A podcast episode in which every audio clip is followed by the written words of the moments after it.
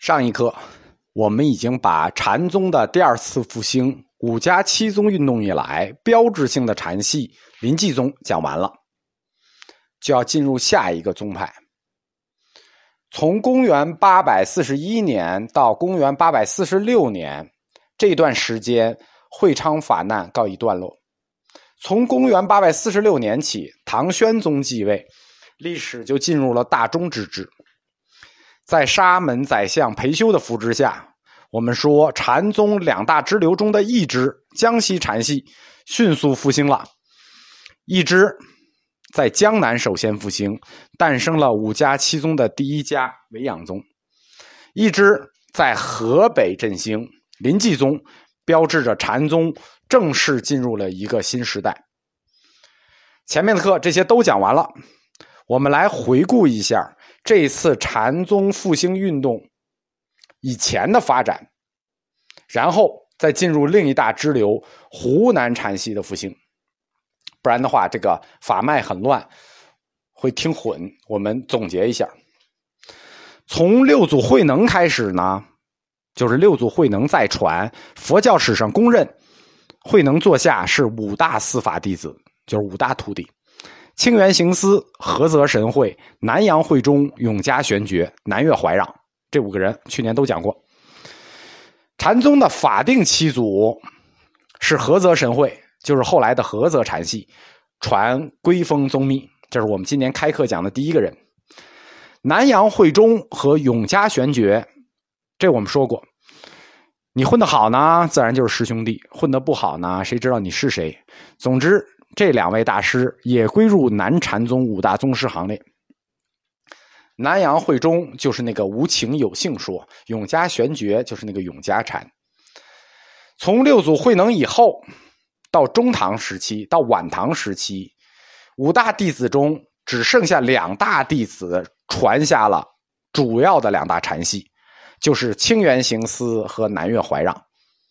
派生出来的就是。江西吉安的清源山行思发出来的湖南禅系，反之是湖南的南岳衡山怀让发出的江西禅系。哎，这很奇怪吧？哎，这正好相反着，江西吉安发的是湖南系，湖南衡山发的是江西系。为什么是反的呢？是因为他们最有名的司法弟子传法的地区跟师傅是反着的。我们回顾一下他们的法脉。清源行思，大弟子，江西吉安人，他传的是石头西迁这一脉，叫湖南禅，又叫石头宗。从湖南禅系，就是我们马上要讲的这一支禅系，发出的是禅宗五家七宗中的三家：曹洞宗、云门宗和法眼宗，他们属于湖南禅系。而南岳怀让二弟子，江呃陕西安康人。他传的就是马祖道一这一脉，就是江西禅系。我们前面今年讲的都是江西禅系，又叫洪州宗。从这一宗发出的是五家七宗里的四家，五家七宗嘛，石头宗是三家，那剩下这家就发了四家。四家呢叫两宗两派，两宗我们刚讲过，维养宗、临济宗这讲过了。后面发出来的是两派，就是临济宗杨岐派。和临济宗黄龙派，一个创始人是杨岐方会，一个是黄龙会南。南岳怀让，他在六祖慧能处受法十五年，就干了一件事儿，等。六祖慧能曾经受记说：“西天二十七祖般若多罗尊者曾预言，将来你门下将出一匹马驹，踏杀天下人。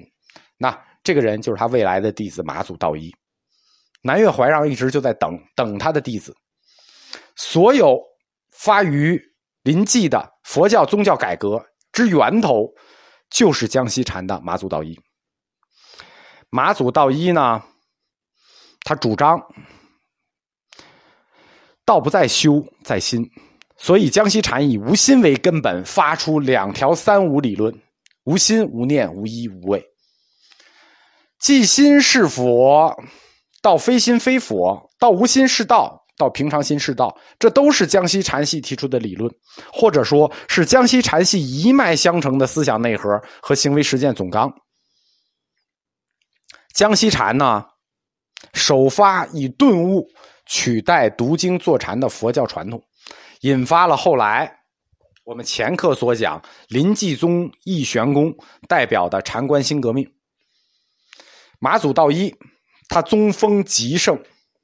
座下有八十八位善知识，四法弟子一百三十九人，其中四大弟子最为著名，其中三三个合称洪州三大士，还有一个独立的。洪州三大士叫做百丈怀海、南泉普愿、西堂智藏。我们讲过其中的两个，百丈怀海和南泉普愿，还有一个。就我们说他座下四大弟子最为著名嘛，还有一个就是裴修所记黄波西运实际传法的恩师归宗智长，啊，正好又讲到黄波西运啊，我们前课有一个口误啊，那口误好多年了我都那么口误，就是黄波西运的那个断际禅师传心法要，我一直说断际禅师传法心要，好好像是啊，有同学提出来了，我这里说一下，黄波西运他著名的不求知解禅观。实际就来自于他的师傅，就是庐山归宗智长。归宗智长是在江西禅中首先提出无知解这个概念的，所以后来有了黄伯逊的不求知解。南泉普愿传赵州从审，发出赵州禅。普愿。我们从学说上说啊，从审是普院的学生。实际上，从审大师自己说过，他师从的是马祖座下八十余位善知识。另一个，百丈怀海传尾山灵佑，开五家七宗第一家尾养宗。归宗智长传黄波西运，西运再传临济一玄，开五家七宗第二家临济宗。这位归宗智长。对我们今天的茶道还有一个独特的贡献。我们今天经常说禅茶一味，禅茶一味这个一味最早就来自于归宗至长的一味禅。禅茶一味其实我们不怎么提，我们一般以前只提禅茶。禅茶呢，呃，从贯修开始提，最多以前就追到五灯会员里的夹山善会。因为五灯会员里头有九大吃茶公案，最早的一个公案是夹山善会的禅门吃茶去。实际上，禅茶一味最早的来源来源于黄伯希运实际的师傅归宗智长。这个额外说一下，在收了江西禅之前，我们额外再多说一下，因为马祖道一座下四大弟子八十八位善知识，有一个我们不常提，但这个人是地位最高的。就是西堂智藏，一代宗师里说，在一个门里，有时有的人要做里子，有的人就要做面子。西堂智藏就是洪州禅系这个面子型的大师，他跟随马祖道一时间最长，也最得马祖信任，属于洪州宗奔走于官方的人物。他死之后，唐宣宗的谥号叫大宣教禅师。你看这个谥号，大宣教禅师。唐穆宗的谥号叫大觉禅师，这都是很硬的谥号。在禅宗第七代到第八代的时候，神会曾经编出来一个附袈裟嘛？实际上，第七代、第八代禅宗传法的时候是有附袈裟这个仪式的，每宗都有传法衣仪式。所以马祖道一曾经亲传法衣袈裟于西堂智藏，相当于西堂智藏才是马祖道一最正宗的司法弟子。并且西堂和尚这个位置也是在洪州僧团中，西堂它本身是个位置啊，它不是一个一个额外的封号，它就指一个位置。它是西堂和尚，就是洪州僧团里最高的位置。但是为什么我们很少提他呢？是因为他的法脉并不在国内，他的法脉在朝鲜。他后来的四法弟子是新罗僧人道义，会昌法难以后呢，道义回到朝鲜。就开创了朝鲜禅门九山之一的迦智山派。呃，日本佛教史呢是值得讲的，因为日本佛教史很大，但朝鲜佛教史我们一般都不会讲，就偶尔提一下。突斯莫，呃，就正好碰到，我们就提一下。朝鲜佛教禅宗有九个门派，又叫禅门九山，就是石像山派、迦智山派、迦智山派。就是由马祖道一、西塘这一系传下来的，还有西洋山派、同里山派、凤林山派、圣珠山派、奢觉山派、狮子山派和须弥山派。朝鲜禅门九山有七派是属于马祖道一洪州禅系，有一派是属于石头西迁湖南禅系，还有一派是禅宗分派之后的神秀北宗。那多说一句，就是说的太多了，我们绕回来。去年禅宗课结课的时候，是讲完了中唐两大禅系二大士，并释二大士马祖道一和石头西迁。今年禅宗一开课，时间就马上进入了他们弟子时代，上来就先是归封宗密，五家七宗，也就是禅宗的第二次复兴运动，其实也就是他们的弟子的运动。前几课我们已经讲的。维养宗、黄伯希运、临济宗，既是按时间，就是法难之后的时间顺序，也是按禅宗的法脉顺序讲的。就是法难之后，会昌之后，最先复兴的都是江西禅，是江西禅三支，对吧？南泉普愿，这是马祖道一的学生，他传赵州从审，发出赵州禅一支。百丈怀海，这是马祖道一的学生。传尾山灵佑，再到仰山会稽，尾山禅、仰山禅一支，这是马祖道一的学生，就是徒孙。从归宗至长，到黄渤西运，到临济一玄，发出临济宗一支。因此，整个会昌法难之后，从时间顺序上，先复兴的三支禅宗都是洪州禅系的。那么，时间就紧接着，历史紧接着的时间就属于另一位大宗师。石头西迁的法脉了，这就是我们为什么前面要絮絮叨叨讲这么多。前面都是马祖道一的事情，时间马上就要属于石头西迁了，属于湖南了。It's show time，湖南禅座下弟子的时代到了。石头西迁生于公元七百年，死于公元七百九十年，是寿九十岁，又叫无忌禅师。哎，他跟马祖道一很像，马祖道一叫大寂禅师。但是他这个无际禅师呢，是指知识无边无际的那个无际；马祖道一那个大寂禅师呢，是指那个真寂寞、空虚寂寞冷的那个大寂禅师。石头西迁，湖南禅的创始人，虽创湖南禅与江西禅并世，但是他本身并不是完全独立的，而且他的血脉并不单纯。为什么？石头西迁，他是清源行思的弟子，但是他投行思不久之后，行思就觉得，哎呀，这个徒弟才华过于横溢了，这有点教不了啊，就修书让他带着去找南南岳怀让，就去找他的师弟到南岳衡山。他在南岳怀让处待了很多年，学成之后回到江西清源山净居寺，那回来之后。就等于跟行思没学什么，但行思直接就付法词给了他，给了石头西迁。所以从这点上看，石头西迁他在学术法脉上也是马祖道一的直系师弟，并且西迁跟怀让的关系还更好，就是这个石头西迁这个这个湖南禅，他跟南岳怀让的关系还更好一些。南岳怀让死于天宝三年，公元七百四十四年。就晚年身体越来越差，马上就就快挂了，就复信给西迁。西迁就于公元七百四十二年，就是他师傅死前两年，赶到了衡山。南岳怀让住衡山般若寺，西迁就住在隔壁的南寺。之所以叫石头西迁，是因为汉传的和尚在那个时代里，并不住在庙里，是住在庙附近。就是庙只是个集会场所，平时是不能住庙里的，住在庙附近。石头西迁就在南寺边的一个大石头上搭了一个棚子住，所以它叫石头西迁。所以，石头西迁虽来自于江西，但他跟南岳怀让的关系其实更好，而且他的禅系就叫湖南禅。所以，他从学术水平或者说学术生平上看，湖南禅实际是南岳系和清源系。这两支的混血，如果从六祖慧能的法系往下追的话，石头西迁的法脉更完美一些，因为都都有。但那个时候，南岳怀让的四法弟子马祖道一在哪儿呢？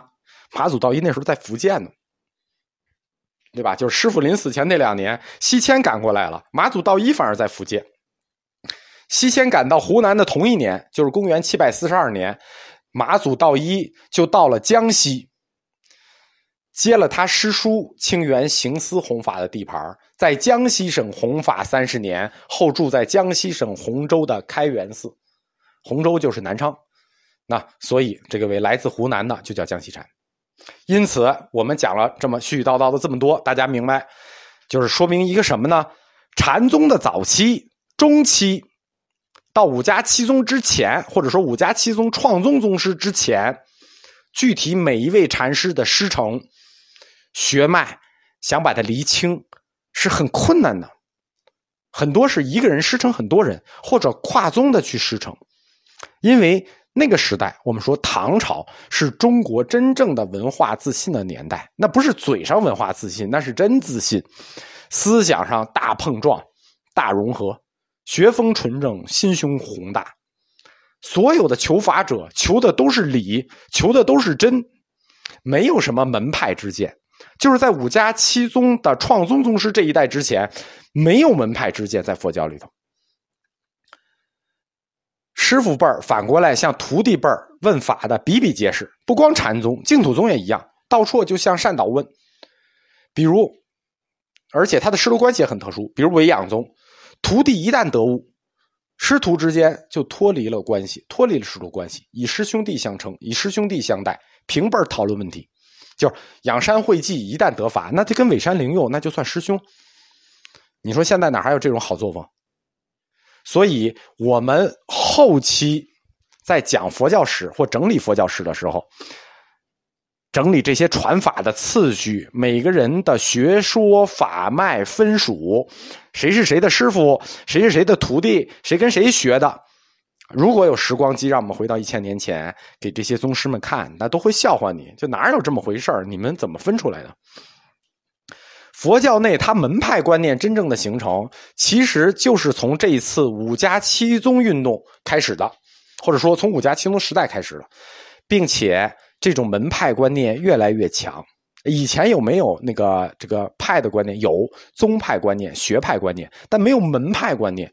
有学派之间的区区别，没有门派之间的区别，但这个门派观念越来越强，一直到了宋朝，中国正式走入民族国家。一旦进入民族国家，那这种血统观、师承观就渗透到了中国文化的每个角落里头。那就不光是佛教了，不光是学术上了，只要是中国有文化传承的方方面面，谁也不能幸免。就是我说的，谁是谁师傅，你这手艺怎么来的，谁传的谁，你从哪儿毕业的，就开始讲这种东西了，讲血统论了，讲师承观了。所有的角落都不能避免，佛教也不能避免，禅宗也不能避免。但这个恶习是从宋朝开始的。学派之分不算恶习啊，比如说净土学派和禅宗学派，学派之间的区分不算恶习，但是门派之分是百分之百的恶习。这种恶习传习至今，就是我们说你是哪个学校的，你师傅是谁呀，对吧？呃，其实别的学科呢，你这么追一追也就算了。但是涉及到佛学这个领域，说你师从哪位老师啊？你学的是什么什么？这种就很扯。我们所有人的师傅都是佛祖，这又扯远了。我们回来讲石头西迁的法系。石头西迁他的禅法总结于《参同契》一书，这是我们去年禅宗课结课的最后一课。他的弟子不多。哎，反正跟马祖没法比。马祖那座下这四法一百三十九人，善知识八十八位，这没法比。他的弟子《祖堂集》记载是七个，《景德传灯录》记载是二十一个。实际上，真正有名的就是三个人。石头西迁有名的弟子就是三大弟子：药山惟严、天皇道悟、丹霞天然，就这三个人。药山惟严是五家七宗中曹洞宗的元祖。天皇道悟是五家七宗中云门宗和法眼宗的元祖，就是他三大弟子嘛。这两个弟子就把五家七宗剩下三家给包了。那丹霞天然呢？丹霞天然这个了解佛教就知道，就是故事多。嗯，戏经本经，对吧？通史课就不讲了。我们之所以先简单的讲一下湖南禅的法脉传承。啊，记记不住不要紧啊，因为这个课的知识点非常多，大家早晚也是会忘的。但是呢，我们之所以要讲一下这个传承，是因为我们后面的课将沿着这个法脉开始讲，就是药山为言传曹洞，天皇道悟传云门法眼。按这个法脉顺序拉开讲，我们先讲第一个药山为言。药山为言，曹洞宗的元祖，传法给